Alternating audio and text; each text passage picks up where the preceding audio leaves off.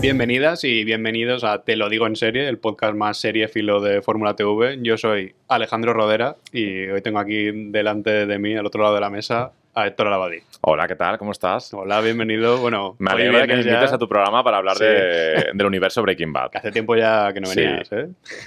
No voy a sacar facturas porque hoy vamos a hablar de una de nuestras series favoritas. Alguna vez en la web la hemos puesto ahí en, en lo más alto cuando tocaba hacer el Donde ranking. merece. Ahí, donde tiene que estar.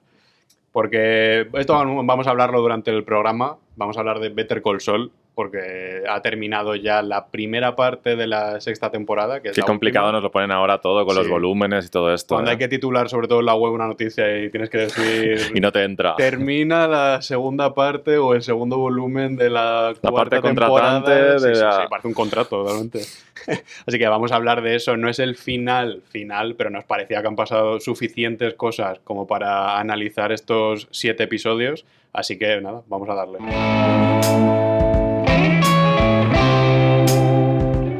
Bueno, pues acaba de terminar la- esta primera parte, como comentábamos antes, y no sé a ti qué te han parecido estos siete episodios, si te ha dado la sensación de que de verdad merecía la pena partirlo en dos, si ese final te deja con muchas ganas de volver a, meterte en la serie en julio. ¿Tú cómo lo has visto? A ver, en primer lugar, mm, aunque lo comentaremos al final, quiero decir que en ningún momento, cuando surgió la idea de hacer esta precuela, me imaginaba que podíamos llegar a este punto con esta tensión en la que nos tienen, que lo estoy viviendo, mm, vamos, te diría que igual que, Breaking Bad. Estoy en una situación muy parecida, aunque la estoy consumiendo diferente porque Breaking me la vi toda. Hola. Adiós el micrófono. Aunque lo estoy consumiendo de una forma muy diferente porque Breaking me la vi toda de- del tirón en un maratón y esta pues está siendo muy pasito a paso y se disfruta de, de otro modo. A mí me ha gustado muchísimo la, la temporada. Creo que se ha construido como toda la serie y como todo el universo Breaking Bad y, y Better muy pasito a pasito, tomándose su tiempo absolutamente para todo, incluso con capítulos en esta temporada que bien podrían ser eh, dignos de una primera, segunda temporada en la que, mira, me voy a tomar este tiempo para presentar a este personaje, para recrearme en, en esto, pero con un final absolutamente de, de infarto. Sí, a mí el, concepto de, de esta temporada, lo que ponía la crítica es el plan. O sea, como que la serie tiene un plan, como Fernando Alonso, Y como, este- como Jimmy Kim. como Jimmy Kim. Y el plan este de Jimmy Kim es, parece que solo es de esta temporada, como que es exclusivo de estos siete capítulos, pero realmente, como todas las buenas series, como que te ha ido conduciendo a este punto, como ya hizo Breaking Bad, pues evidentemente si tú empiezas una serie en la que un profesor se convierte en un traficante de metanfetamina, pues bien no va a terminar. Y poco a poco, pues tú tienes tus momentos álgidos, los momentos de, de tragedia, pero Mm. todo te está llevando a un punto como en el que todo explota. Pero ¿no te sientes como que necesitas saber ese plan? Quiero decir, yo esta serie me ocurre algo y es que el hecho de que sea una precuela en la que tenemos muy claro cómo termina todo, me paso más tiempo eh, haciendo mis puzzles mentales sobre cómo va a conectar esto con esto, cómo van a hacer esto con esto que otra cosa y estoy como... No voy a decir que ha sido lenta la temporada, porque no me parece que lo haya sido, pero como que se están tomando tanto tiempo por todo que me pongo nervioso de quedan solo seis capítulos y me parece que queda tantísimo por contar, eh, tanto de la línea, digamos, del presente como del flash forward del futuro de, Saul Goodman, eh, que no sé cómo lo van a hacer. Yo que creo que estamos tan ansiosos por el hecho de saber que, que ya, ya conocemos a Sol, ya sabemos quién es, quién fue en Breaking Bad como que ya sabemos quién es Jimmy también y ya estamos en ese punto de que a ver cuándo la transformación es definitiva, que llevamos igual desde la tercera cuarta temporada diciendo, sí, ya eh, Sol está aquí, ya se ha convertido, desde que se cambia el nombre legalmente para ejercer como abogado con ese nombre, pero tiene que haber un punto ahí de, de ruptura, de inflexión, que yo creo que ya es el final del séptimo episodio, ya va encaminado hacia, hacia eso, en el que esto deje de ser Better Call Saul y sea ese híbrido con Breaking Bad que han prometido. Y claro, si quedan seis episodios y, a ver, Sol estuvo en Breaking Bad bastante tiempo, estuvo cuatro temporadas. Si quieren hacer ese ejercicio como de mezclarse con las Claro. tramas de Breaking Bad en parte, igual eso va a ser más secundario y no va a ser tanto como nos podíamos esperar. Es que no sé cómo va a ser esa estructura narrativa, porque realmente para que conozca a Jesse y Walter, si no me equivoco, faltan como dos años o menos de dos Quedan- años. No, quedan cuatro años. ¿Cuatro años? El final de lo que hemos visto ahora, lo he estado mirando antes, estamos en el año 2004 todavía, porque igual en esta temporada habrán pasado un par de semanas. No sé Pues cuánto ha pasado. Mejor me lo pones, quiero decir, eh, no sé cómo lo van a contar narrativamente para dar este salto de, de cuatro años, si lo van a contar en paralelo eh, las tramas de dentro de cuatro años con las de ahora, si van a cerrar de algún modo todas las de ahora, van a dar el salto y van a retomar en la época Breaking, no lo sé, y es que encima como está la línea temporal, está en blanco y negro de- del futuro, no sé cómo va a casar todo esto y esto me pone súper nervioso. Me pasa un poco también, me pasaba con la última de Juego de Tronos, que era como que sabía, había ciertos eh, momentos clave que sabía que iban a pasar, pero no sabía cómo en seis o siete capítulos que tenía la última, cómo se iba a desarrollar y estoy igual. Sí, como que sabes que se va a juntar todo en un punto, como que todo tiene que confluir en, al- en algún momento. Y, Y, y si no que pasa, que, yo ayer me lo planteaba, y si el futuro al final, es que yo creo que es de cajón que tiene que, la parte de blanco y negro tiene que tener una resolución, ¿no? Yo creo que la parte de blanco y negro va a ser el final de la serie. En plan, un capítulo centrado en eso. Ahí a lo realmente mejor, ¿no? está la clausura de, de la serie en el final, que por eso te lo han De la del universo en sí. Bueno, del universo, no sé, el universo puede seguir. Hombre, sí, pero digamos que Pero redondear el universo sí que puedes hacerlo. después de Breaking Bad y, y- y la, la grandísima El Camino, eh, grandísima, léase entre comillas, eh, es el, el cierre, ¿no? Que dé un poco a, a todo. Bueno, a ver, yo no diría cierre, cierre. porque tú lo abrirías esto más. El mundo. A ver, el co-creador de, de la serie esta, eh, Peter Wood, de, de Better Call Saul, vamos, ha dicho que, a ver, cosas hay que se pueden seguir contando, Hombre, ya, sí, claro. pero que él está un poquito cansado, porque él sí que lleva Yo ya seis ya. años con esta y estuvo en la otra, y Vince Gilligan, que sí que hizo Breaking Bad, hizo así, se, se lavó las manos, co-creó esta, luego se piró, ahora ha vuelto para la última temporada, pero que él ha estado ahí ajeno a la Hmm. serie y él sí que ha estado un poquito más despejado. Bueno, él hizo el camino, que ya sabemos quién elige mejor a la hora de hacer un nuevo proyecto, pero yo creo que hay cosas que se podrían hacer. Lo que pasa que es que si haces ahora otra precuela, por No. ejemplo, de Kim, ya sería como estar rizando el rizo constantemente y sería demasiado. Y para ya mí. como justificas las edades, ya cada vez esto es más, Claro, porque claro. hemos hecho un pacto con ellos y es Habría como, que hacer una secuela ya, porque si no ya precuelas está, está complicado. Empezar a coger a otros y meterles CGI en la cara, como a Mark Hamill y todo esto. Pero bueno, aquí nos estamos yendo Bueno, ya como, como al Stranger. Things, Sí, que bueno. ya veréis. Algo, ¿no? A ver, nos estamos ya yendo un poquito demasiado al futuro, que eso va a ser con lo que vamos a terminar el No suele podcast. pasar en este podcast. Sí, sí, aquí lo de desvariar ya es, es la tradición. Luego vamos a coger ahí como los elementos, las teorías, lo que pensamos que, que puede pasar, que es lo que tenemos nosotros en mente, porque como veréis, cada vez que termina un capítulo, volvemos siempre a replantearnos todo lo que ha pasado y cómo encaja, que yo creo que es algo muy especial de, de esta serie, pero antes vamos a ir, no capítulo por capítulo, pero sí por los momentos Mm. que más nos han gustado, que nos parecen más relevantes de la temporada, que como he comentado antes, pues tiene como hilo conductor ese plan que se planteaban entre Kim y Jimmy al final de la quinta temporada de desprestigiar a Howard para poder cobrar esa parte de la compensación que le corresponde a Jimmy por el caso Sandpiper, este de la primera temporada, al principio de la serie. Yo creo primera, que segunda, empezaba sí. por la primera o la segunda, que era cuando él descubría que estaban eh, abusando de las de cómo trataban a los económicamente, financieramente, a gente que habitaba en residencias y él empezaba pues a conectar casos y hacía una demanda colectiva que se le iba de las manos porque él era incapaz de gestionar eso y lo dejaba en manos de otros bufetes. Mm. Y uno de esos bufetes era HHM, que es el de Howard, y por aquel entonces de su hermano Chuck, fallecido ahora mismo. Y Bueno, todo y esto... es- ah, bueno, va- eh, vamos a, vamos sí, a poner un poco a aviso. poco, vamos a hablar eh, con todos los spoilers del Bueno, sí. mundo, porque damos por hecho que quien esté escuchando este podcast eh, se ha visto toda la primera parte de la sexta temporada de Better Call Sí, Saul. por si no ha quedado Vale, claro, entonces sí. eh, Howard ha muerto. La verdad, llevamos un rato y yo creo que no hemos dicho No ningún hemos dicho spoiler, nada, o sea, pero ahora bastante sí, sorprendente. Howard ha muerto.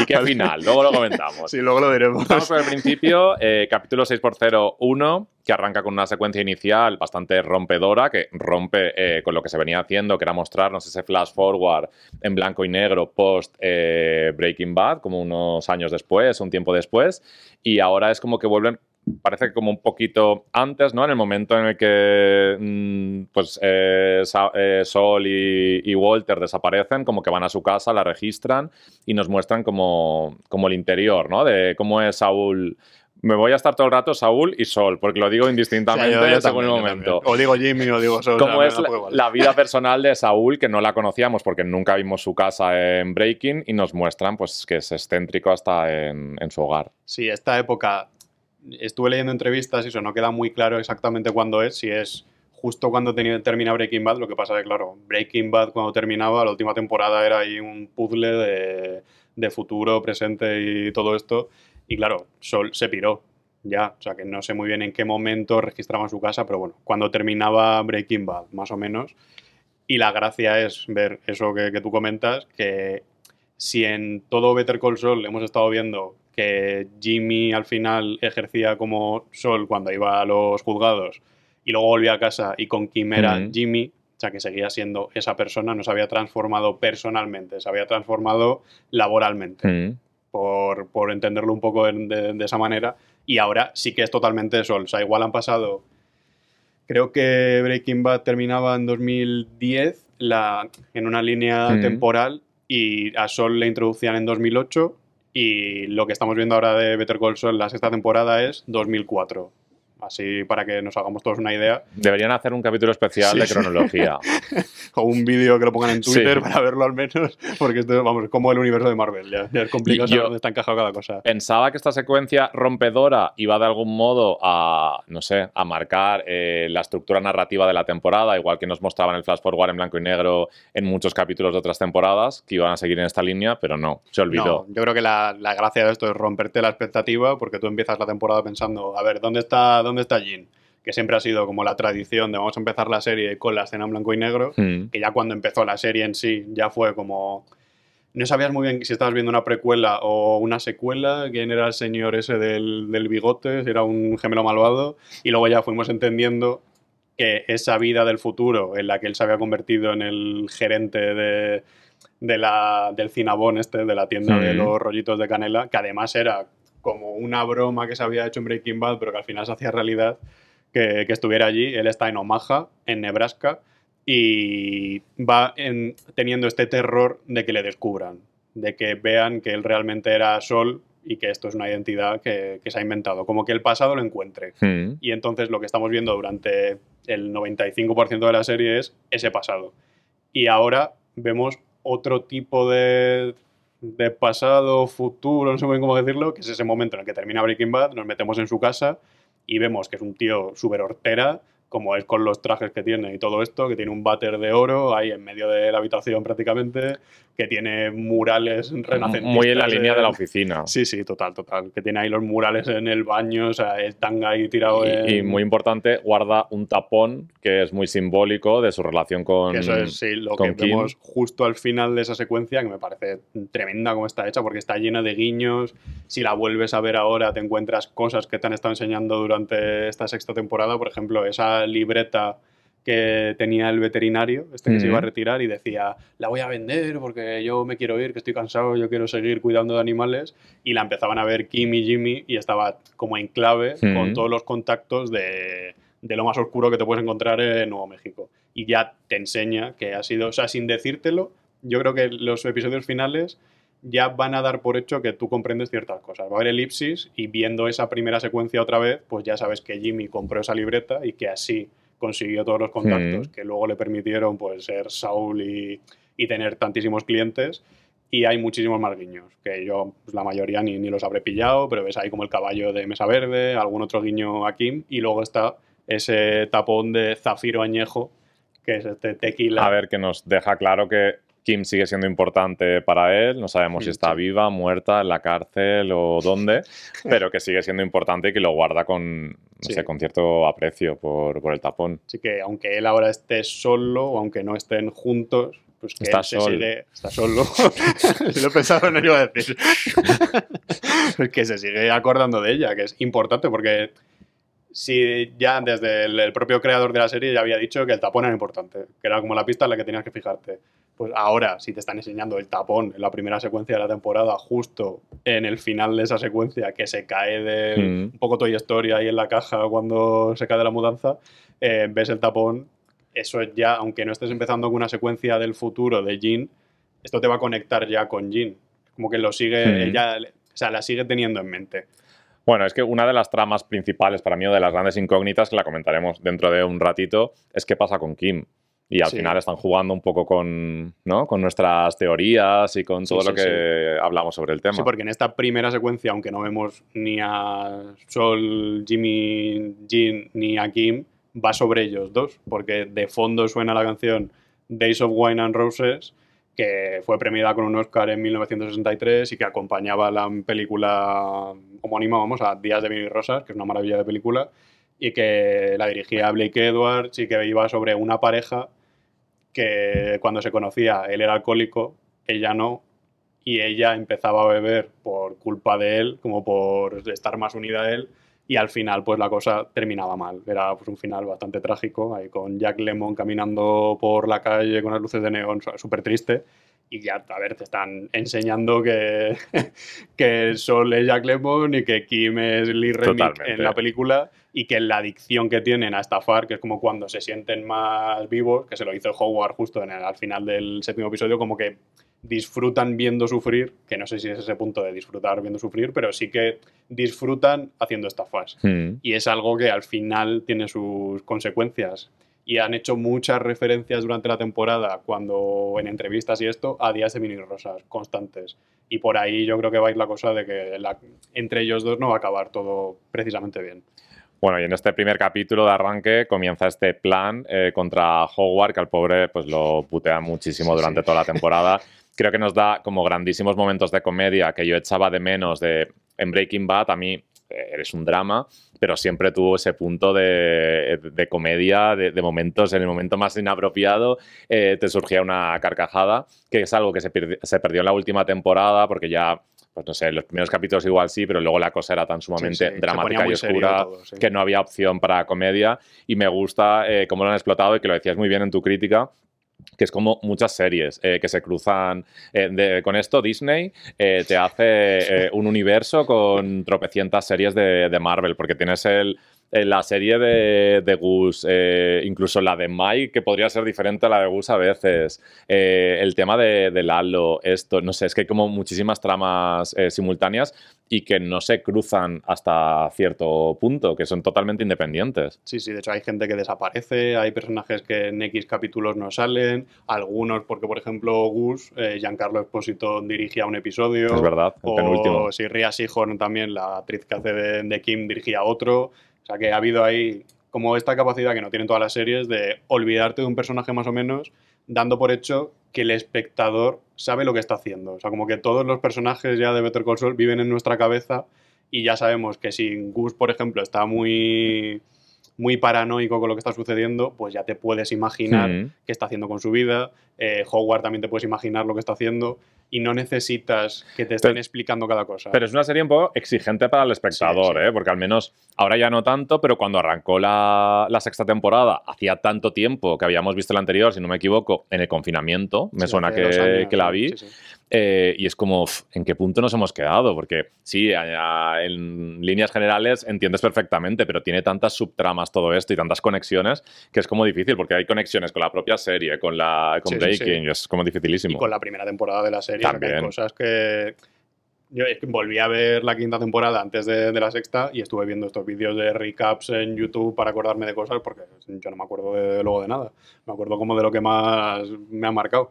Y en el segundo episodio, por ejemplo, que aparecían los Kettleman, pues me acordaría igual más o menos, pero está muy bien hilado para que justo ellos, a los que no se llevan ya precisamente muy bien con, con Jimmy, les utilicen para empezar a empañar la imagen de, de Howard, así como de una forma vicaria sin hacerlo ellos, y luego encima enfrentarte a ellos después de haberles utilizado, como lo hacía Kim. Y lo más interesante de este plan, no me parece que sea que Jimmy demuestra que es un embaucador, que eso lo ha sido siempre, sino el nivel en el que Kim ya es, no sé si una sociópata, pero que es capaz de meterse en A la ver, mente de todo el mundo y Yo diría que, esta- que en esta temporada la gran protagonista ha sido Kim. sí, Para mí creo que él, sí. es un personaje que empezó como muy pequeñito, que era como que acompañaba un poco las tramas de, de Jimmy, pero para mí se ha convertido en Better Call Kim. Sí, sí, eh, total, total. prácticamente, me encanta y vamos, mis, el mayor hype que tengo es saber qué va a pasar con ella, es como lo que necesito. Y otro personaje que también ha sido muy importante en, en toda la serie y, y en, y en esta temporada en concreto también ha sido el de Nacho, que le hemos visto sufrir eh, muchísimo en todos los capítulos, que ha sido un poco como el Jesse Pickman de esta serie, que se ha visto como sobrepasado por dónde se había metido, que quería salir de ello, pero no lo conseguía. Y no sé a ti, pero a mí me dejó un pelín frío su, su muerte. Creo que podría haber sido mucho más impactante. Es como que esto a- ahora, no sé, me pareció como que necesitaba más protagonismo esa muerte. A mí me gustó cómo estaba hecho, pero porque Nacho olía muerto ya prácticamente desde la primera temporada. Pero ahí seguía. Sí, sí, ahí seguía. O sea, que, era un- que fue capaz de resistir a todo. Y a ver, un personaje que está metido en el cartel y que traiciona absolutamente a todos sus jefes, creo que han sido tres, Sí, porque sí. primero fue Tuco, que le pidió a Mike lo de la paliza para que fuera a la cárcel. Luego lo de Héctor, que le cambió las pastillas y en ese momento fue cuando Gus le pilló y le obligó a ser como un doble agente. Y luego con Lalo, que está mm, piradísimo de la cabeza, pues que ya si te metes con Lalo, tenía que morirse. O sea, Sí, Nacho sí. tenía que morir. Pero ha sido como que para ser un personaje tan importante que lleva desde la primera temporada, me faltó un poco más de hincapié, de protagonismo, a- de recrearse un poco más en la muerte. A ver, realmente toda la parte de México, porque Nacho muere en el tercer episodio, eh, el primer y el segundo episodio Sí. le da una parte de protagonismo a Nacho y al final que tampoco tienes mucho más de, de dónde No rascar. hay tiempo tampoco. Y en el tercer episodio es que es, es Nacho. O sea, está la parte esta en la que ese capítulo era en el que le trucaban el coche a Howard, creo. Como había un El, avance. el siguiente, creo. Sí, bueno, había un avance mínimo en el plan, pero todo el capítulo era casi de Nacho, eh, cómo le llevaban otra vez a Estados Sí, Unidos. sí, el arranque estuvo muy centrado El en su. principio me parecía escapaba y tal. precioso. O sea, estos arranques de, de temporada, de capítulos, sobre todo en esta temporada, me parecen buenísimos. O sea, son como si en cada capítulo pusieras el momento ese de Breaking Bad de la segunda temporada de, del peluche Mm. con la escena en Sí. blanco y negro era cada principio de capítulo casi eso. O sea, te están poniendo algo que se va a resolver al final del episodio y tú tienes que ir conectando qué es. Y en este era esa flor en medio del desierto con un trozo de cristal y luego al final cuando te muestran que, que Nacho había cogido ese trozo de cristal donde Gus y que había conseguido liberarse de, de la brida para amenazarles, me gusta que justo al final un personaje que se ha tirado toda la serie sometido a la gente esta, que estaban todos trillados, al final Decida él normal, cuando quiere, qué quiere claro, hacer con su que vida. él coge, se levanta y les amenaza, que evidentemente se iba a morir porque estaba todo planeado para, para que muriera, pero que se muere No sé, sí, me, como él quiere, pero... me supo mal. Después de tanto sufrimiento Claro, fue como. está feo, "Ay". sí, Es como si al final de Breaking Bad hubiera matado a Jesse. Como que sale corriendo Claro. con el coche y le pegan un tiro en la cabeza. Pues hombre, está feo, sí.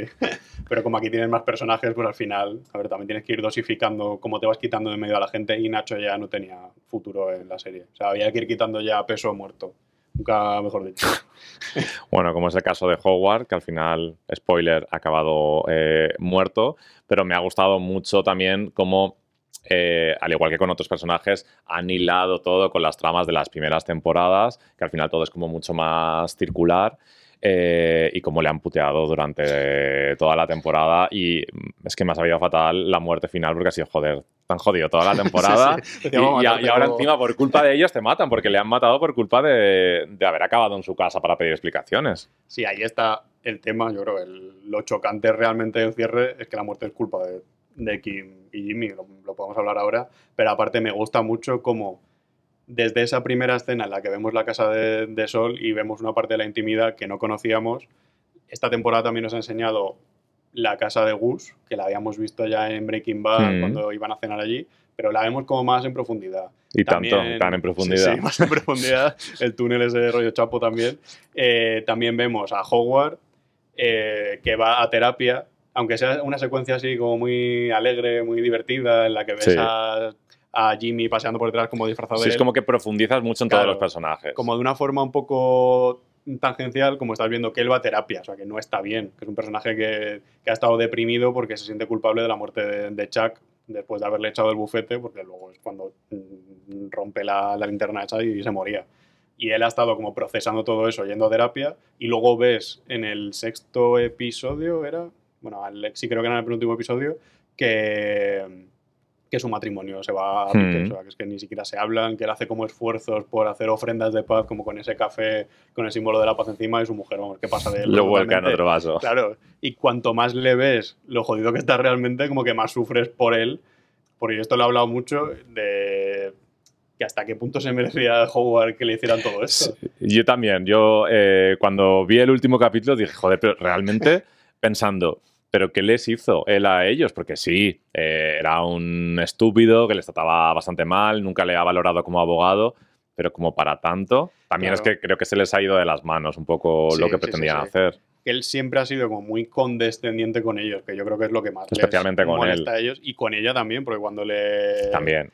Le ofrecía trabajo, le decía si que eres nuestra mejor abogada, y luego llegaba ella y le daba ahí el cheque encima de la mesa de, venga, toma todo lo que te debo por haberme pagado la carrera, aquí lo tienes. Y siempre que, que Howard le daba un consejo a Kim, como no te acerques mucho a Jimmy porque se está metiendo en asuntos muy turbios, era como que ella se le avivaba aún más el fuego que tenía dentro por arruinarle la vida.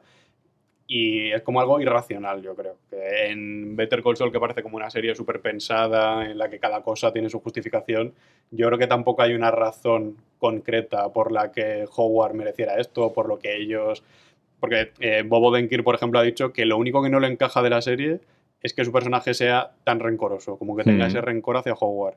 Y en, el- en una entrevista del último episodio, el director y el guionista, eh, Thomas Snow, decía que como que Jimmy, todo lo que ha hecho Howard de ir a terapia, de intentar superar sus problemas por la muerte de Chuck, Jimmy no lo ha hecho. Jimmy lo que está haciendo es como huir hacia adelante y dedicarse a estafar y a putear a Howard, cuando realmente lo que tendría que estar haciendo es hacer ese proceso de introspección y tratar de trabajar en ti mismo. Y al final, Sí. pues, lo que hace es Jimmy lo único es ponerse Sol detrás del escudo de. Sol Goodman y, y tirar para adelante. y no procesar todo el trauma que tiene. Pues no sé si hay una razón por la que Howard se mereciera todo esto, pero al principio empiezas como que te hace un poquito de gracia todo lo que le van haciendo y luego ya cuando le ves ahí que le pegan el tiro en la cabeza y se da la cabeza encima en, el- en la mesa fuerte. y el cadáver ahí delante, o sea, te rompe Y, por dentro. y no solo por Howard, sino que también piensas, eh, se les está liando bastante a Kimi y Jimmy, porque ahora mismo tienen un cadáver, Sí, sí. eh, culpa de ellos en parte, eh, en su casa. A ver cómo evoluciona esto y cómo conecta esto con, con todo lo demás. No sé si esto va a ser el desencadenante que, que haga que la pareja se separe. Eh, bueno, ah, lo dejamos para luego para las teorías. Yo voy a decir un punto mm, más negativo dentro de, de la temporada y es me ha parecido que han estirado excesivamente la trama de Lalo investigando eh, por diferentes lugares eh, para conseguir información sobre qué es lo que está construyendo eh, Gus, cuando realmente con un par de llamadas se lo mueven sus hombres y este tipo de cosas y no necesita ir él en plan detective uno por uno, cuando todos teníamos clarísimo que todo esto iba a acabar con él llegando a, a la lavandería. Y es como que se ha estirado, se ha estirado, que me parece muy bien lo de hacerlo todo ahí a fuego lento, pero como que no le he visto mucho sentido a esa trama. Sí, lo que pasa es que él, yo creo que piensa que es más inteligente que cualquier persona que tiene contratado, porque ¿qué vas a mandar? A los primos ahí a investigar, que llama muchísimo Los la primos atención. no parecen tener muchas luces. ¿A quién vas a mandar al Booker? Que, que no puedes. No puede pasar desapercibido lo que está haciendo. ¿Cómo vas a mandar a, uno del cartel a Alemania para que le saque información a la esposa? Ya, no sé, pero me ha parecido como que lo han dilatado demasiado. A ver, peor habría sido que que, que no, vieras no a es este nada grave. en la agencia de viajes comprándose el billete para Alemania y cosas de estas. Pero sí, la parte esa es lo más lo menos interesante porque ya sabes. Se podía haber hecho una, elipsis un poco y, y lo entendías perfectamente. Aunque bueno, si fuera otro tipo de serie, lo de Lalo habría salido en todos los episodios y te habría estado metiendo cosas de Lalo mm, pegándose con cualquiera, igual que cuando iba al bosque ese y al croata le arrancaba prácticamente un pie. Ese tipo de cosas habrían salido en todos los episodios. Pues aquí al menos pues tienes ese momento en el que seduce a la esposa y te quedas pensando, pero esta mujer quién es, lo de la regla, eso del regalo que es, que se cuela en la casa y tienes el momento de, de tensión y cuando no te aportan esa tensión Kim y Jimmy con el plan, pues al menos tienes a, a Lalo que sí que Mm. te da esa parte. Y en el último episodio, que yo creo que ya podemos Podemos. llegar ahí, bueno, hay una cosa ahí antes que estaría bien comentar, pero voy a- vamos a acabar primero con lo de Lalo, que En el último episodio ya Lalo vuelve de todo, él ya ha conseguido la información que necesitaba, ya le ha sacado la, la información básicamente al- a, uno de los que trabajaban con, con Werner y él ya sabe que se estaba construyendo algo debajo de la lavandería. Y me gusta mucho cómo te lo enseñan ahí, saliendo de la cloaca, de la alcantarilla, luego yéndose a duchar, como todo muy relajado. Que es Se la- toman su tiempo. la eh. definición de Lalo. Un tío relajado. que Y, y de Breaking Bad y de, y de Better en general. Sí, sí, como que te dan tiempo a ti para que lo proceses, como para que tú vayas masticando la información, pero también a los personajes para hacer cosas normales, pero es que tú ves que está entrando ahí en la gasolinera, en la tienda esa, y se va a la ducha y tú ya estás pensando, primero, ¿dónde está? ¿Qué está viendo? ¿Qué está haciendo? Y luego ya vuelve, ves que se mete dentro de la, de la alcantarilla y ya directamente te lo cuenta él. Ya te- se graba el vídeo como para Don Eladio y te dice que va a entrar, que peor decisión ever, meterse ahí en la lavandería a liarse a tiros él solo, con la que había liado dentro. Y luego ya, cuando llama a Héctor, que me parece que está muy bien hecho, aunque sea un poco evidente lo de que tú llames y de repente suene tic-tic ahí. no sé, a ver, eso yo creo que en el guion no estaba. Y es lo típico, que estaban viendo el capítulo y decían, igual la gente no lo entiende. Pero igual yo no lo habría entendido, ¿eh? Si no me ponen el, el parpadeo ese, igual no lo entendía. Pero eh, está guay eh, que por el hecho de ser una precuela eh, piensas que a lo mejor le puede restar emoción, pero yo creo que, que incluso le da más emoción a esta guerra que vamos a tener entre Lalo y, y Gus, saber que eh, Gus y Mike mm, van a salir bien parados de ahí porque conocemos su, su historia. Entonces es como la, gran incógnita de qué va a pasar con, con Lalo, ¿no? ¿no? Ya no es quién va a ganar o no, sino qué va a pasar con él. Sí, porque ya no es solo que Gus gane contra Lalo, sino que Gus vence y sigue teniendo buena relación con el cartel, porque hasta que luego ya les mata a todos en la escena esa de, de la piscina, él sigue teniendo contacto y sigue formando parte. Luego ya es cuando él se crea su propio imperio, imperio dentro de Estados Unidos y no depende de México, pero él sigue formando un poco parte de, de todo eso. O sea que ha tenido todo que resolverse de la mejor manera posible para Gus y no sabemos muy bien para Lalo cómo. Y me parece que está súper bien pensado esa escena en la alcantarilla. Vi el capítulo dos veces cuando el último y no había pillado todo, la verdad. Eh, sí que cuando llama te das cuenta de que le están escuchando, cuelga, llama otra vez, les hace pensar que va a ir a matar a, Gus para que también comprobar cuánta gente hay dentro de la lavandería y ve ahí el ejército que tiene montado Gus, igual pues se da cuenta de que no era lo mejor haber entrado. Y luego pasa una cucaracha y ves el plano de la cucaracha, que me recordaba a Infiltrados cuando veías el plano de, de la rata, y la rata simbolizaba al, al hecho de estar infiltrado, de ser un traidor, y aquí la cucaracha significa, eh, creo yo, vamos, las personas que sobreviven ante todo. O sea, que con quien tú te juntarías, si estuvieras en el fin del mundo, ¿con quién te juntarías? Y ves es- a la cucaracha, Y Saul Goodman. le ves la cara a él y ves que está pensando en Sol. Y igual en Kimi también, en Kim, yo creo. Y luego ahí es cuando al final aparece en el piso de, de Kim y de Jimmy y es cuando están con Howard. Y me parece que está todo tan, tan, tan bien hilado y tan bien pensado que así de primeras igual no, no lo ves porque dices, ¿y por qué va a casa ahora de... Me va a tocar verme los siete capítulos otra vez Sí, antes sí. de, de la Pues segunda igual parte. Para cuando salga la segunda, sí. igual Hombre, no, queda tanto, ¿eh? En el fondo es, y es medio, un parón cortito. Es Se va a hacer largo, Bad, pero sí, que Breaking Bad fue un año ahí más o menos, entre una podría ser peor. Sí, y también que él va a casa de, de Kim y Jimmy, yo creo que consciente de que no va a haber vigilancia, porque ya, te habían enseñado que estaban siguiendo tanto a Kim como a Jimmy las- el equipo de, de Mike, como para asegurarse de que no les iba a pasar nada. Y en el capítulo anterior, Gus le decía a Mike que quitara todas las vigilancias que no fueran necesarias. Y él se iba a vigilar la casa de su nuera y a su nieta. Y él como que por dentro estaba pensando, que yo creo que es el mejor momento de Mike de toda la temporada, si realmente las iba a dejar desprotegidas a ellas, aunque yo creo que sería como muy raro que, que Lalo llegara hasta ese punto. Y decide quitar a, a Jimmy y Kim. Que esto no te lo cuentan, o sea que eso está ahí, pero bueno, que le tienes que dar ahí un par de vueltas. Igual Lalo ni siquiera lo sabe, pero tiene la suerte de que no hay nadie vigilándoles. Y me parece eso tremendo. Aparte del hecho de que Kim sabe que Lalo está vivo. O te- puede tener la sospecha, pero Jimmy no lo sabe. Porque tuvimos la primera secuencia entre Mike y Kim, Sí, que sí. no se había producido nunca en toda la serie. Y ahí Mike le decía, bueno, que igual este hombre está vivo, os estamos siguiendo para que no estéis en peligro y, y que, ay, que era lo que le decía. Sí, como que tú estás hecha como de un material más Como fuerte. que eres como más dura, ¿no? Sí.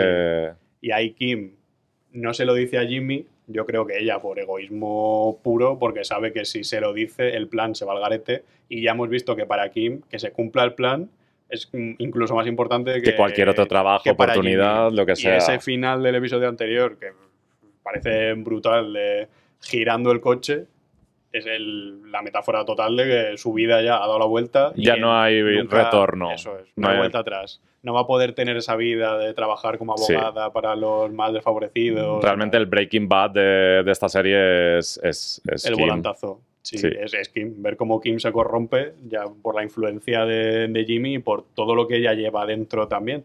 Que entre la temporada anterior y esta te han enseñado ya dos flashbacks de cómo era Kim en su infancia y en la temporada anterior tienes ese momento como que salía de ensayar y igual se tiraba ahí no sé cuánto tiempo esperando a que llegara su madre y su madre venía, no sé estaba borracha y porque se había olvidado de su hija y ella en vez de montarse en el coche y irse a casa decide no montarse en el coche porque sabe que lo que ha hecho su madre está mal y para castigarla se va andando a casa, andando. O sea, no sé cuántas millas. Y en esta temporada vemos que Kim roba unos pendientes que además, o un, o un colgante, Las dos cosas, creo. sí, las dos cosas, ¿no? Y que luego vi en internet que son los pendientes que ha llevado toda la serie, estos que son como triangulitos sé, joder, y madre, la es que madre está todo sí, sí, está ¿eh? todo y la madre está orgullosa de que, de que la hija sea así. Y es como el momento en el que ves que Kim y su madre están más unidas, es cuando ella hace algo moralmente reprobable. Y es ese, ese momento en el que ves que Kim igual tiene ese conflicto toda la vida de querer ser buena persona, pero que igual para estar cerca de la gente que quiere tiene que Total. ser otro tipo de persona. Sí, se repite la historia con- constantemente con, en la vida de Kim. Eh, no sé si quieres que abramos ya el melón de Sí, sí, sí. analizar eh, puntos concretos de- del universo Better Call Saul, que hay muchos temas como por ejemplo eh, que Jimmy ha estado como menos presente en, en esta temporada. No sé si crees que se debe a los problemas de salud que ha tenido eh, Bob, eh, si simplemente a lo mejor puede ser eh, porque en el segundo bloque creo que sí que va a estar mucho más centrado en, en Jimmy, en Sol, y a lo mejor este eh, lo han usado más para repartir un poco el protagonismo entre el resto de personajes. No sé qué, qué te Sí, parece a pues, ti. yo no había pensado lo de que igual porque le dio un infarto a este hombre y casi se muere, que no es poca broma, y tardó bastante tiempo en, en volver al rodaje, pues igual ahí se fueron Fueron adelantando tramas, sí, escenas, sí. O le dieron más peso a otras, o se, directamente se quitaron cosas que no fueran realmente necesarias. Pero sí, o sea que Jimmy tiene poca presencia para lo que suele ser la serie, que siempre ha sido él. Pero también como Kim ha estado creciendo progresivamente y está el tema de Howard y tenías a Nacho al principio, como que todo tenía sentido, que tampoco girara todo alrededor de, Jimmy.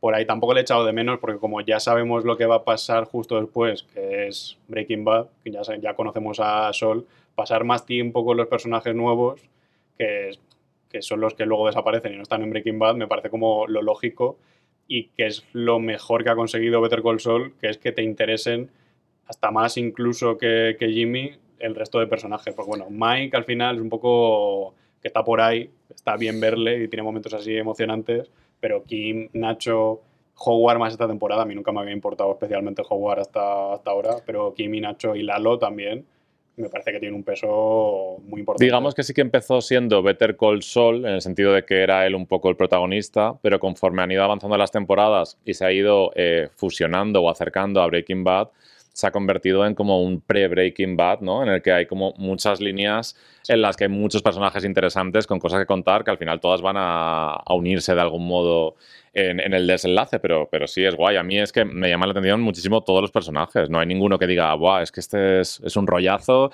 eh, que pasa esta trama. No, es que todos, todos son adictivos. Sí, sobre todo Kim. O sea, que Kim, sobre todo. estar hablando aquí Es la gran protagonista. todo el podcast solo de Kim. Y so- alrededor de Kim girará, yo creo, las mayores dudas que tenemos del final y todas las teorías que nos podemos montar en la cabeza. La gran duda es qué pasa con Kim. Más o menos ahora podemos teorizar un poco más con el final del séptimo episodio, que lo hemos dicho así como un poco despedazado por diferentes cosas que hemos ido comentando, pero bueno, que básicamente que están Jimmy y Kim eh, viendo una película tranquilamente, celebrando que le han ganado la partida, llega Howard eh, se cagan sus muertos básicamente, les dice que va a dedicar su vida a demostrar lo que han hecho, que yo creo que es más un calentón, que luego se le habría pasado y tampoco habría llegado a hacer nada así. Les dice que son unos desalmados, que son eso, que les encanta hacer sufrir a la gente. Y ahí es cuando vemos el movimiento ese de, la vela, aparece el halo, así él tan tranquilo, se pone, me hace mucha gracia que está ahí mirando, está la monta. poniendo el silenciador, le pega el tiro en la cabeza y tan a gusto y ya está. Pam, y yo era en plan, no puede ser, no puede ser que acabe el capítulo aquí. Pam. Y se dice, acaba. vamos a hablar, corta negro. Y claro, ese vamos a hablar, ¿para ti qué significa? ¿Qué va a pasar aquí? A ver, yo creo que, que va en la línea de lo que has comentado antes del tema de la cucaracha y todo esto. Al final, de algún modo, eh, Lalo tiene que ser el que involucre a, a Sol y a Kim en, en esta guerra y, y de algún modo el que marque el futuro. Creo que va a ser él el condicionante de qué va a pasar con Kim, si va a acabar en la cárcel, si va a acabar muerta, eh, qué va a pasar. Y de algún modo, no sé si eh, Sol podría aliarse con Gus, porque sabemos que en la época Breaking eh, trabajan eh, Medio juntos. aliados, sí. Son medio aliados, entonces no sé si a lo mejor Gus se alía con Sol y le tienden una trampa a Lalo y esto hace que Lalo luego vaya persiguiendo a Sol para querer matarle, que recordemos que hay una secuencia en la segunda temporada de Breaking, eh, una de las primeras de Sol, en la que dice, te manda Lalo, no sé, a lo mejor Lalo sigue vivo en la época Breaking Bad y es el que le está buscando en el flash forward del futuro que vemos en blanco y negro. No lo sé, me parecería una forma de hilarlo. Sí, alrededor de esa frase, lo del capítulo aquel, el primero en el que aparecía Sol en Breaking Bad, yo es la frase a la que voy al final de cada episodio. Eso que decía de eh, amigo, amigo del cartel, amigo del cartel, eh, fue Ignacio, se envía Lalo. Estoy todo el rato pensando, a ver, si pasa no sé qué, por ejemplo, si, si Lalo muere, eh, Sol no, Jimmy no tiene que saberlo, porque él se piensa que Lalo puede seguir vivo. O sea, que él tiene que ser algo Me parecería raro que tantos años después no lo sepa, ¿no? Pero claro, por eso a eso me refiero. que yo creo que está vivo. Y si se muere, tiene que ser de una forma un poco extraña. No creo que vaya a la cárcel, porque si va a la cárcel, eh, lo sabría y tendría una reprimenda Sol por haber participado en el que él vaya a la cárcel por parte de- del cartel. O sea que ahí también pienso que Lalo sabe que Kim es más inteligente que Jimmy. Que Jimmy es más, pues eso, un embaucador que te puede, puede engañar a cualquiera, pero realmente cuando Lalo fue en la quinta temporada a cargarse a, a Jimmy por haberle engañado, cuando descubrió que, que había tenido la ayuda de alguien para salir del desierto con, con su fianza, quien le engañó de verdad para que se fuera del piso fue Kim, Hmm. porque le montó un discurso así de que por qué te iba a engañar, pues no sé qué, si lo que quería ayudar. Una de las secuencias yo creo que más icónicas sí, ¿no? sí, de toda la serie. Por eso, cuando vuelva a la serie, me imagino una secuencia similar en la que Kim y Jimmy intenten engañarle. Él, él evidentemente no va a caer, o sea, no, Lalo no es tan tonto.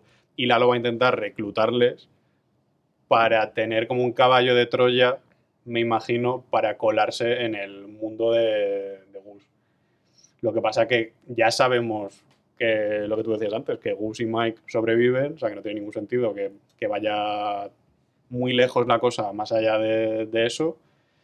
Lo que sí que creo que va a pasar ya. O sea, como que si van pasado cuatro años entre una cosa y otra, igual pasa eso ya y hay como un salto de cuatro años luego y así que te encuentras con Sol en, en Breaking Bad para entender como que, que ya no esté tanto pensando durante Breaking Bad en lo que Claro, había sucedido yo antes. creo que lo que le tenga que pasar a Kim, sea lo que sea, va a ocurrir ya y vamos a tener esa elipsis de esos cuatro años para que eh, Sol pueda haberlo normalizado y haberse convertido en, en este personaje, bien sea la muerte, que no sé si cuatro años después podríamos verla ya con total normalidad, que bueno, pues, pues supongo que, que sí, eh, que esté en la cárcel, que Kim, o no sé, o simplemente que se hayan divorciado y se haya ido a vivir a, a Madrid, no sé. ¿La quiniela para ti cuál es? Kim, Lalo, si esto fuera como 1x2, pues muerto, vivo, cárcel o algo así. Mi, mi gran problema y en el que baso mis teorías cuando pienso en, en este tema es que no sé cómo va a unir eh, eh, los guionistas, cómo van a unir la trama, digamos, del presente, es decir, la guerra entre Gus, Lalo, eh, con Jimmy por ahí en medio y todo esto, con el flash forward en blanco y negro, ¿vale? Porque al final el flash forward en blanco y negro es una consecuencia de lo que ocurre en Breaking Bad. Y me parecería raro que la serie Better Call Saul acabase como con un epílogo de lo que fue Breaking Bad. Me parece como que, no sé, después de tirarte toda la serie con esto, que realmente al final tengas que saltar a algo del futuro sin que esté relacionado. Entonces, creo que necesitan a nivel argumental, que probablemente escuchemos este podcast dentro de unos meses y no tenga ningún sentido lo que estoy diciendo, creo que necesitan de algún modo ligar el presente con el futuro. ¿Y cómo lo haces si en medio tienes una serie que es Breaking Bad y en ningún momento has nombrado a Kim y a Lalo lo has nombrado una vez? No sé cómo hacerlo, pero no sé si a lo mejor el hecho de que eh, Lalo acabe en la cárcel y que por algún motivo eh, acabe saliendo de la cárcel y cuando sale es cuando eh, Sol ya se ha escapado y está en el flash forward en blanco y negro y decidir a buscarle para vengarse. Eso, pues bueno, me encajaría. Es cierto que dices el tema de ¿y por qué no ha matado a Sol con alguno de sus secuaces durante toda la época Breaking Bad o algo así? Pues no lo sé, igual hay algún motivo que desconocemos y que está ahí. Y el tema de Kim, yo apostaría porque la muerte no es una opción. Me parece que la muerte es como demasiado, un golpe demasiado duro que no sé si me termina de, encajar y encima la muerte sería ya, porque no creo que se esperen al sexto para, para hacerlo. La opción de Kim en la cárcel también me encajaría, que por algún motivo se distancien eh, Jimmy y Kim, porque al final él ve como que ella se está haciendo demasiado eh, mala, demasiado, se está pasando demasiado al lado oscuro, eh, y hay un, distanciamiento y ella acaba en la cárcel por algo que comete o se distancian simplemente y de algún modo él en el futuro hace algo heroico para que sea su redención y salvarla a ella, ayudarla, no lo sé. Es el modo, el único modo en que veo que todo podría unirse. ¿Que tiene sentido? No lo sé. Ilústrame. no sé, yo voy que estás más versado. Un poco por ahí, porque a ver, lo primero que tiene que pasar es que hablen entre los tres. O sea, que Lalo debe tener algo en mente para haber ido ahí. Probablemente el octavo capítulo sea solo una conversación entre los tres. Total, sí, sí, igual es solo eso y como empezar otro plan. Eh, me imagino más a Kim hablando con Lalo y negociando lo que pueden hacer para ayudarle, porque también durante toda esta temporada hemos visto que la fiscalía está siguiendo a, Jimmy porque saben que tiene información de Lalo que les engañó, básicamente, que le estuvo ayudando cuando le sacó del juicio y ha permitido que Lalo salga a la calle. Y por ahí ya sabemos que la fiscalía está buscando a Lalo, o sea que si tú le entregas te lo quitas de encima ahí ya depende de si Jimmy, Saúl en ese momento es cuando decide eh, dejar de ser también un, marginado de los juzgados, que es lo que te habían enseñado, que ya nadie colabora con él ni nada, y le entrega a Lalo y por en medio se lleva a Kim, porque igual Kim sí que prefiere colaborar con Lalo no, sé muy bien por qué, o sea, no sé cuál sería la motivación, porque que de repente Kim se vuelva eh, una lugarteniente del cartel, pues me parecería un poco exagerado, no sé. Y lo que tú dices, que tampoco la han mencionado nunca.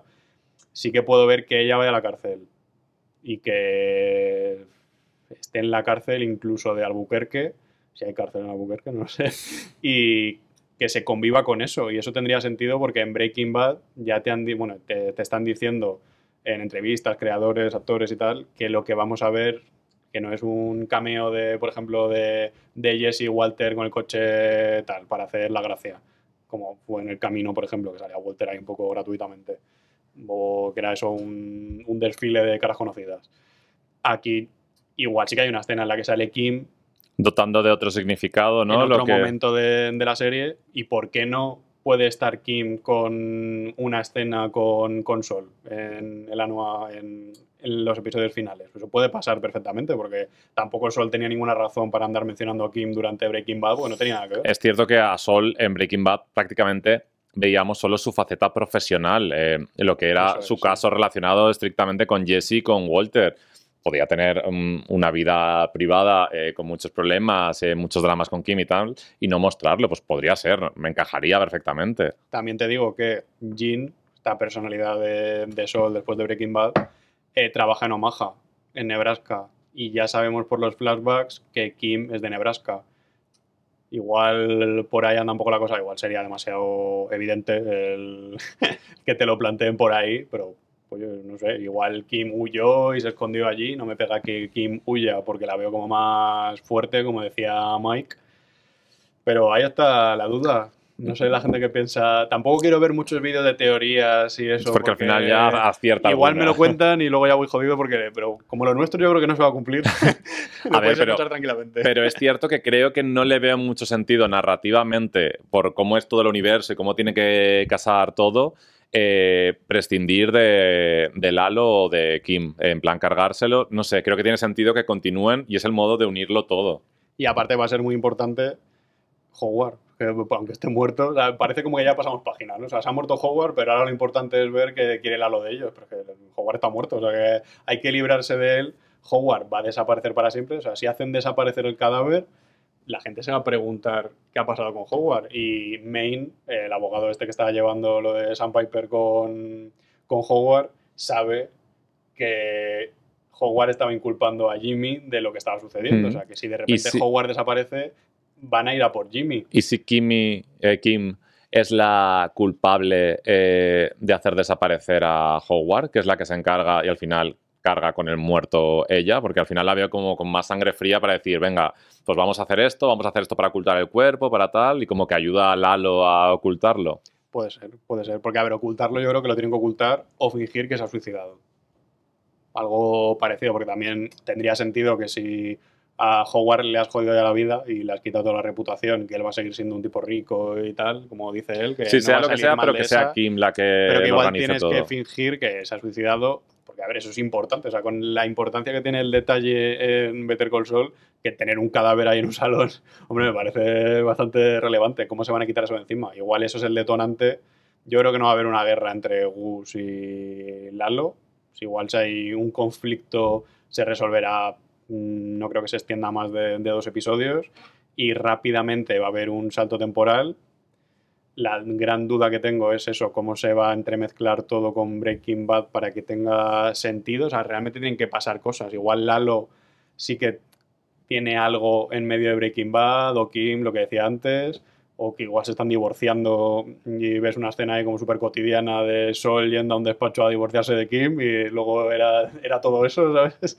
Y no hay nada más. No lo sé, tengo también mucha curiosidad y miedo y todo a la vez, no sé, de cómo se van a integrar a, Walter White y a Jesse en estas tramas de Breaking de hace tantos años, eh, especialmente por Jesse. Eh, Aaron Paul eh, está completamente cambiado a no sé, es un, han pasado muchos años en su vida, ha cambiado físicamente como cambiamos todos. En el caso de, eh, de Brian Cranston eh, se nota menos, es una persona más mayor y al final como que el paso del tiempo se nota un poco menos, pero en el caso de él es bastante notable. Eh, no sé cómo van a hacer para integrarlo porque eso va a cantar muchísimo. Bueno, a mí me da igual.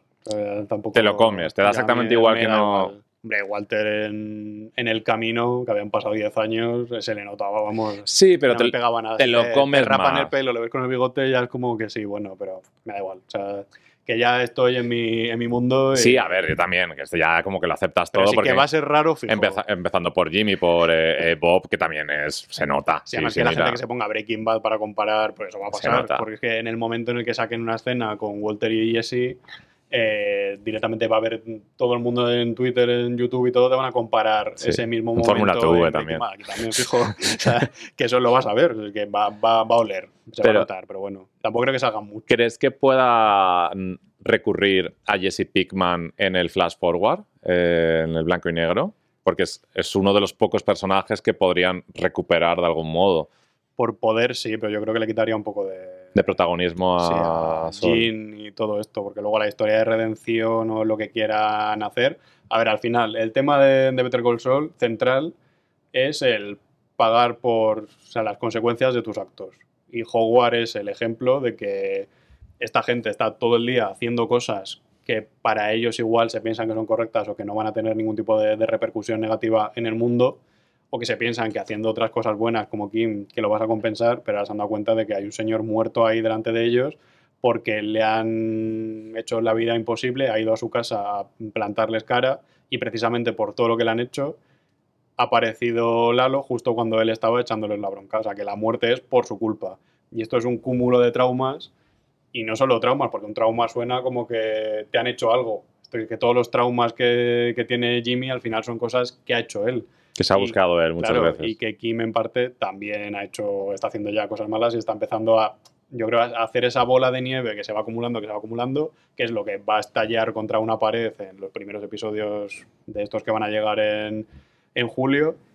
Y ese es el tema. Si Jean, como te están enseñando en el póster de la temporada, va a volver al Buquerque a ponerse la chaqueta de, de Sol y va a plantar cara a los problemas de los que ha podido huir toda su vida y realmente decir este soy yo o soy Jimmy o soy Sol, me gustaría más como que la serie fuera desterrar a Sol, como que todo fuera Better Call Sol, el carisma de Sol y al final realmente se desnude del todo y que mm, Jimmy te enseñe quién es y lo que te ha estado ocultando y que realmente es un ser humano y no es un chiste que se prodiga por televisión ahí de madrugada, ni que intenta estafar a los viejos, ni, ni que prácticamente se ha cargado a Howard. Yo, creo que va a ir en esa línea. ¿no? el tema es ese, lo que te comentaba antes. Yo creo que va a ser un final a lo Bojack Horseman. Igual, una conversación que a ti te dé, como que te encaje todo lo que tenías en la cabeza de lo que era el personaje, que sea una cosa que te deje un poco con el culo torcido cuando acabe, pero que luego cuando le des muchas vueltas entiendas que esto tiene sentido y que tiene que acabar así. No va a ser Breaking Bad de estar ahí a disparos, de poner una metralleta automática y todo esto y Jesse escapando a toda leche. Yo creo que no. va a ser una escena como muy calmada, mucho más reposada, como ha sido la serie en realidad. Y que el tema va a ir por ahí, de que él esté en paz con su pasado. No sé si eso significa que se muera, porque tampoco creo que el arco de. Espero que no. De este hombre implique la y, sería un poco repetir el mismo patrón de, de Breaking. Creo que no lo van a hacer. Que va a ser otra cosa. Que igual él se retira o que cuelgue la chaqueta. Que igual el final sea como que cuelga la chaqueta de súper colorida. Algo por el estilo. Y luego ya pues todo va a depender eso de si Lalo está vivo, Kim estaba viva qué razón es la que le va a hacer volver o, replantearse el dejar de estar escondido, dejar de ser un cobarde, básicamente, que es lo que ha sido la mayor parte del tiempo, y realmente, pues, hacia adelante y, cargar con las consecuencias de lo que ha hecho. Entonces, apuesta definitiva, Alex, eh, Lalo y Kim, ¿vivos o muertos? Yo creo que Lalo muere. ¿Cuándo? Eh, le mata Angus o Mike. En el presente, digamos, de la ¿Quién va a la cárcel o quién está viva? No sé si irá a la cárcel o algo por el estilo. Yo apuesto por el tema de, la cárcel. Y es que lo de Lalo tiene sentido. Yo también creo que muera y que Jimmy no lo sepa, porque también, que cuando está diciendo fue Ignacio, fue Ignacio, igual Jimmy tampoco sabe que Ignacio está muerto. El, muy Nacho. A ver, lo de, lo de Nacho me puede cuadrar más, pero lo de Lalo es que está teniendo ahora una relación extremadamente directa, ¿no? Como para no interesarse. Si ya una vez ha pensado que estaba muerto y no lo estaba, yo la segunda vez me aseguraría. Vigilaría por estar un poco tranquilo, ¿no? pues se puede estar vivo perfectamente y estar haciendo cosas ahí o pirarse a México y esconderse. O sea, o sea, pueden pasar muchas cosas. Pero que el final tiene que ser una cosa más más pausada y de él estando un poco como fue el camino también, que el final del camino era esto de mandarle la carta a Brock y sincerarte y que igual pues tú tienes que, que enfrentarte a lo que has hecho. Lo que pasa que, claro, Jesse lo hacía al revés. Jesse lo hacía pues yendo ahí a, cargarse a quien fuera y por la venganza. No, creo que esté motivado por la venganza ya. Sí, yo creo que va a ser un final más emocional que, otra cosa y apostaría incluso por un reencuentro entre eh, Kimi y Jimmy como secuencia final, ¿no? Eh, para bien o para mal, pero una conversación entre ellos. No van a acabar juntos si es que ella está viva, porque al final, si el, el leitmotiv es Días de Vino y Rosas. Y, no es el tipo de serie tampoco. De y es que ya sabes que si acaban juntos van a volver a hacer lo mismo. O sea, que van a volver al círculo vicioso este de ponerse a estafar. O sea, que igual sí que puede haber algo ahí como que te rompa el corazón el final de que les vuelves a ver juntos y que eso te emocione, pero que realmente sepas que nunca van a poder estar juntos porque si están juntos, Jimmy va a ser Sol y Kim va a ser ese monstruo en el que se está convirtiendo. Ver, hemos estado aquí hablando ya. Sí, mucho rato. y luego encima es que todo esto que estamos diciendo igual no se cumple nada. Pero es lo bien que nos lo pasamos comentándolo. y ahora yo creo que ya nos toca decir, porque el, final de la serie, si va semana por semana, va a volver el 11 de julio, llegará para mediados de agosto, no sé qué va a ser de nuestras vidas, el 15 de agosto más o menos, que creo que va a ser cuando terminará. No sé si podemos hacer otro podcast por aquel entonces, va a haber vacaciones. Podemos, podemos. Poca gente, vamos a intentarlo.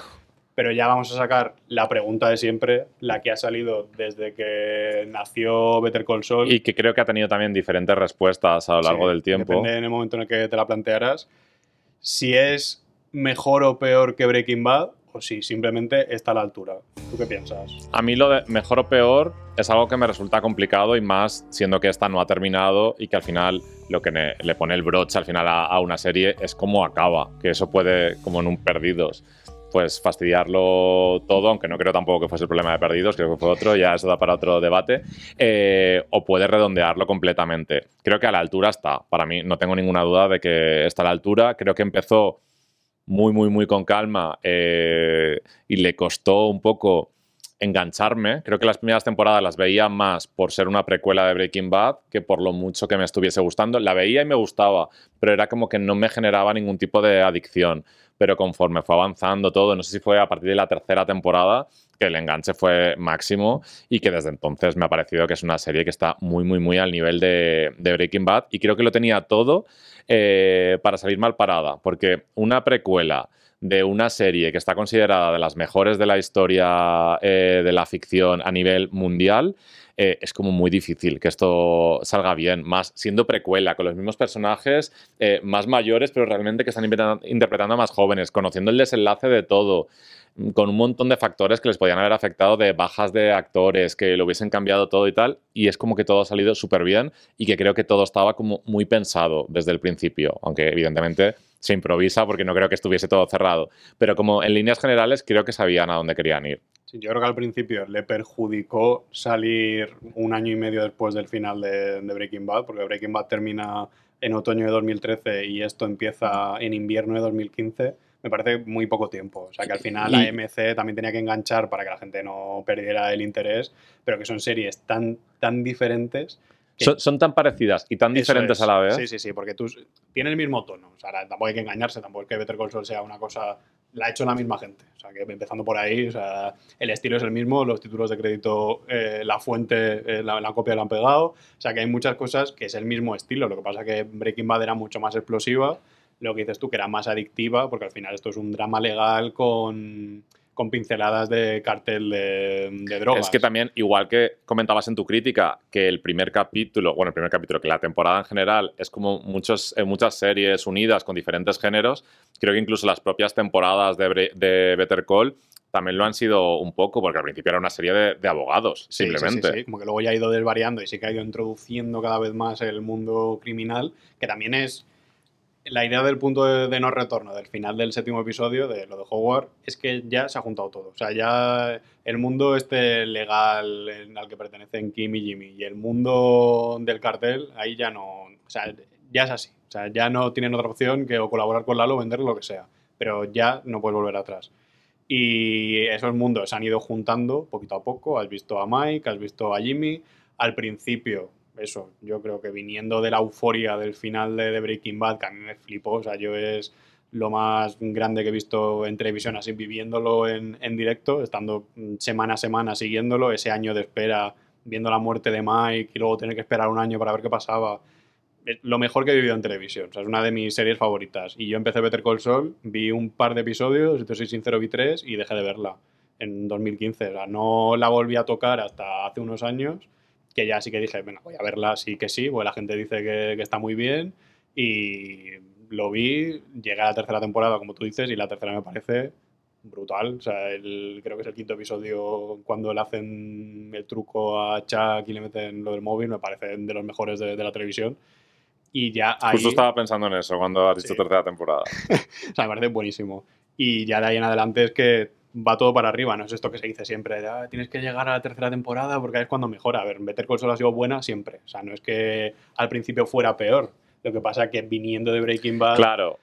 tenías una expectativa diferente y para mí era como que no se tomaba muy en serio Better Call Saul comparado con Breaking Bad pero luego lo ves ahora con otros ojos, ya después casi de 10 años de que terminara Breaking Bad, y es que esa era la decisión correcta. Yo creo que el problema estaba más en nuestros ojos que en lo que es la, serie. De pedirle cosas que no tenía por qué ser. También es cierto que veníamos de haber visto a Sol en una etapa de su vida y de repente nos presentan otra totalmente diferente en la que no es Sol, de repente descubrimos que es Jimmy, y es como que chocaba un poco al principio, porque era como que todos veníamos con la necesidad eh, de ver eh, pues como miles de referencias a, Breaking Bad, que todo estuviese súper unido, como por algún modo sentirnos como que Breaking Bad seguía. Y sí, es cierto que desde el primer capítulo, creo, al final ya sale Tuco, si no en el primero. En el, primero. el giro del final es capaz de Tuco. Y hay muchas referencias, pero es cierto que no empieza a meterse en profundidad en el universo Breaking, no sé si hasta la cuarta o así, o, la tercera, que ya es como que notas que, que, todo está en el mismo universo y que todo va hacia el mismo lado. Sí, el tema era entender que esto no era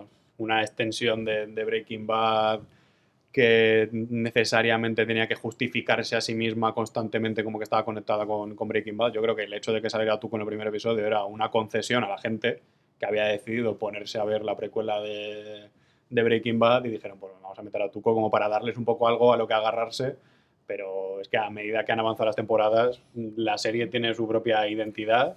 En, no sé si tienen no sabría decir si una es mejor que la otra, yo creo que están totalmente a la altura. Pero en medida son comparables porque al final son una que sale de la otra, pero a mí me costaría mucho elegir una. ¿Crees que Better Call se ha hecho mejor cuanto más se ha acercado a Breaking Bad? ¿Crees que si no, si no se hubiese ligado tanto, que se hubiese convertido en casi pues, la misma serie, porque al final es como muy mismo universo, nos, estaría gustando tanto? ¿O nos está gustando tanto porque vemos que estamos viendo otra vez Breaking Bad? Por ejemplo, el momento este que decimos de la tercera temporada, eso era totalmente Better Call Saul. Eso no tenía nada que ver con Breaking Bad y es uno de los giros más de capítulo bien estructurado que yo he visto en una serie y no tenía nada que ver. Lo que pasa es que, claro, el hecho de conocer, que es la gracia también de Better Call Saul, el saber lo que va a pasar, y realmente no saberlo al mismo tiempo, porque ya desde la primera escena de la serie te están enseñando un futuro que tú desconoces y luego el resto te está mostrando cómo fue el pasado.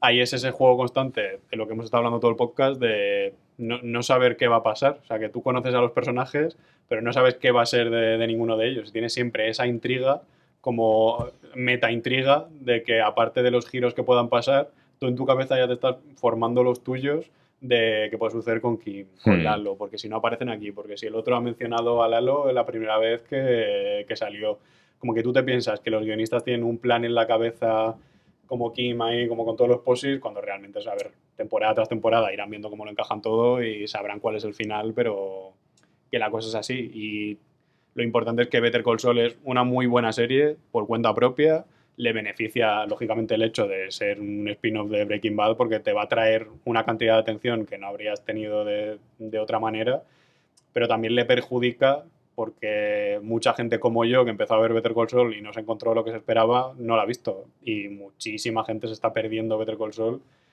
A mí me da rabia, porque hablas con mucha gente que le ha gustado mucho Breaking, ah, es que luego no pude con Better y no le han dado la oportunidad. Es cierto que a lo mejor les cuesta un poco terminar de engancharse hasta llegar a, pues, a la tercera temporada, pero es que vale tanto la pena y, es cierto que son muy buenas realmente también las primeras. Y tengo una duda, es un poco anticlimático ahora que, que, rompa este final con esto, pero tú qué sabes más. Tuco, ¿dónde está? ¿Qué ha pasado con él? ¿Por qué no ha tenido más presencia en, en, Better Call, siendo que luego es un personaje realmente importante en Breaking Bad? A Tuco lo metían en la cárcel. ¿no? Sí, pero ha sido como que ha pasado por esta serie como que en algunos capítulos ha estado ahí medio presente, pero no sé si es algún, no sé, eh, problema de agendas con el actor, que no querían contar con él, no lo sé, pero me parece que para ser un personaje que sale desde el primer capítulo en Better y que tiene bastante presencia en Breaking, eh, han tirado de Lalo directamente, que podría haber sido como un aliado de Lalo o algo así, no sé. Pues igual vuelve, porque ahora, bueno, ahora vamos a montar aquí la teoría, pero, a ver, sí, evidentemente si, si Sol traiciona a Lalo, el clan Salamanca no va a querer tener nada que ver con él, pero sabemos que Tuco ha salido de la cárcel. Porque el principio. Uy, uy, uy, uy, uy, uy, las teorías. El principio de, Breaking Bad, el malo, así muy entre comillas, es Tuco, que pega la paliza a Jesse. Hasta que llega Gus, más o menos es él. Tuco es el, el, principal, el tío que está pirado de la cabeza y ha salido de la cárcel ya. ¿Y quién va a sacar de la cárcel a alguien? Que evidentemente hay pruebas de sobra para, para inculparle y que se tiene muchísimo tiempo en la cárcel. Han pasado cuatro años, igual por ahí va la cosa. Igual, está todo relacionado, ¿no? Igual esta pregunta que he hecho al final no, no va mal encaminada. Quedaos con ese hombre. Igual que quedaos con el tapón del Zafiro Añejo y quedaos con el nombre de Tuco. Hombre, yo que tampoco es un actor que, que lo estemos viendo en todas las películas, ¿no? No sé. Ninguno en realidad no, que... O sea, nadie tiene aquí una agenda súper... igual tiene un sentido narrativo y que se lo están guardando porque tiene sentido dentro de todo, que, vamos, me lo creo, confío en ellos. Eso, Confianza ante todo, confianza en, el plan, que era como terminado ya la crítica. Yo a tope, eh, yo en el equipo de, de los guionistas, hagan lo que hagan. Si pasa algo así, un desastre absoluto, pues lo criticaremos también. Pero por ahora. No creo que sea el caso. No, no creo, porque lo tienen bastante. Además, han tenido tiempo de sobra con la pandemia para replantearse lo que ya pensaran y le habrán dado muchísimas vueltas a todo. Para mí Better Call Saul es una de las mejores series ahora mismo en antena. Yo creo que de dramas con Succession mm, es lo mejor que hay a nivel de calidad de cómo está grabada, de cómo trata a los personajes, cómo trata al espectador que no le trata de tonto y te, no te está dando todo masticado, sino que te insiste en que tú también conectes cosas. ¿Cómo se toma su tiempo para las presentaciones en cada capítulo antes de la cabecera, que te monta ahí Sí. una secuencia en la que, vamos, eh, son geniales, eh, muchas de ellas que luego conectan con, con todo, o incluso presentaciones con la, la mujer esta que cuando va a Lalo a buscar información... Se llama Marguerite, se llamaba, ¿no? Eh, de que antes de eso ella está escuchando a unos que están jugando a la maquinita, hacen una pregunta y ella les responde, Sí, que es algo que no tiene nada que ver con sí. nada, que parece que, que luego va a tener, pero no. Y es como, me tomo mi tiempo porque quiero presentar esta secuencia tranquilamente, eh, sin agobios, y eso me gusta. Así como este también, el, el que ayuda siempre a Sol a grabar. el que Este que es como Sí. un megadirector de Sí, cine sí, que piensa y te están enseñando una clase de ese señor que a ti realmente no te importa, pero es súper divertido verle ahí de repente y otra vez lo mismo, como entrar en la intimidad o en la vida personal de un personaje al que conoces, que es, no es, ni, es terciario, es que no es ni secundario, y darle ese momento de peso, es que es darle tanta importancia a los personajes y querer desarrollarlos ante todo que, que me Pero probablemente esto que a nosotros nos encanta y nos apasiona Claro, eh, sea, se lo que, eventos sea lo que desespera a otro tipo de, de personas que pues igual esto le, se la suda un poco. Pero como toda la gente que nos está escuchando y que se ha tragado todas estas teorías, el análisis, ve la serie, Sí. evidentemente, pues Son Team Better. lo que os pedimos, como a vosotros no tenemos que convenceros de que veáis la serie, pues dad un poco la chapa a la gente, decirle que le den una oportunidad, eh, sentarles ahí en una silla, obligarles a, a ver la primera temporada entera. El verano es un buen momento Eso para ver es. series. Yo, mira, Juego de Tronos no me la había visto y me vi seis temporadas en dos semanas así en verano. Pues es una buena Claro. oportunidad. Yo igual me la, me la veo entera otra vez. Y tenéis un mes y medio para convencerles y luego verlo todos juntos, os juntáis ahí como para ver Eurovisión y Claro. veis el final Igual. y montáis una fiesta como Y la final cada de vez que la matan a uno, pues Claro. como las votaciones, como si dicen 12 O puntos. sea, es un juego de chupitos, ya está. Lo importante es que la gente sepa que esta serie es buenísima, que no está teniendo toda la repercusión que merece, pero no solo esto, sino a nivel de premios y todo, siempre está ahí nominada, pero se pasa mucho de ella. Yo creo que porque todo el mundo considera que como Breaking Bad ya tuvo una repercusión enorme, esta ya pues Sí. como ya tiene el legado de la otra y como que el universo ya igual está hasta un poco pasado de moda, pero bueno, me parece increíble y que hay que ponerlo en valor que tú hicieras Breaking Bad y lo hagas esto y que seas capaz, porque bueno, el camino a mí no me gustó No, demasiado. o sea, me Lo vamos a decir claramente. Es una película pues, de aprobado, o sea, que está bien hecha y todo lo que quieras, pero que no hace justicia a lo que era Y que no aportó nada no al universo. no avanza. Esto sí que avanza. y creo que tenía posibilidades, porque Sí. creo que sí que había que contar, pero no, no lo supieron aprovechar. yo creo que de eso tienen que aprender que, que Walter y Jesse realmente pues, pueden ser un complemento para esta temporada, para hacer un guiño y si realmente los han metido va a ser por darle peso a lo que tienen que contar. Pero bueno, que Better Call Saul merece mucho más reconocimiento y bueno, que espero que vosotros lo recomendéis a, toda la gente que conocéis, a vuestros abuelos, a vuestros mejores amigos, a vuestros enemigos y a todo el mundo. Recomendárselo a la gente. Bueno, y nosotros volveremos eh, pronto, seguro que, que cuando llegue el final algo haremos, porque no vamos a poder resistirnos. Y nada, yo, Alex, me voy a ponérmela ya, desde el primer capítulo. Muy bien, si te ves igual uno al día, igual Llego, uno y medio ¿no? al día, yo creo que te da tiempo a verlo otra vez. Venga, el primero ya me lo vi, así que voy a empezar por el segundo. Ya tengo trabajo adelantado y todo. Genial, pues muchas gracias, Héctor. Gracias a ti. Muchas gracias a todos vosotros y a vosotras por escucharnos y nos volvemos a escuchar en nada, en un par de semanas. Hasta luego. Adiós.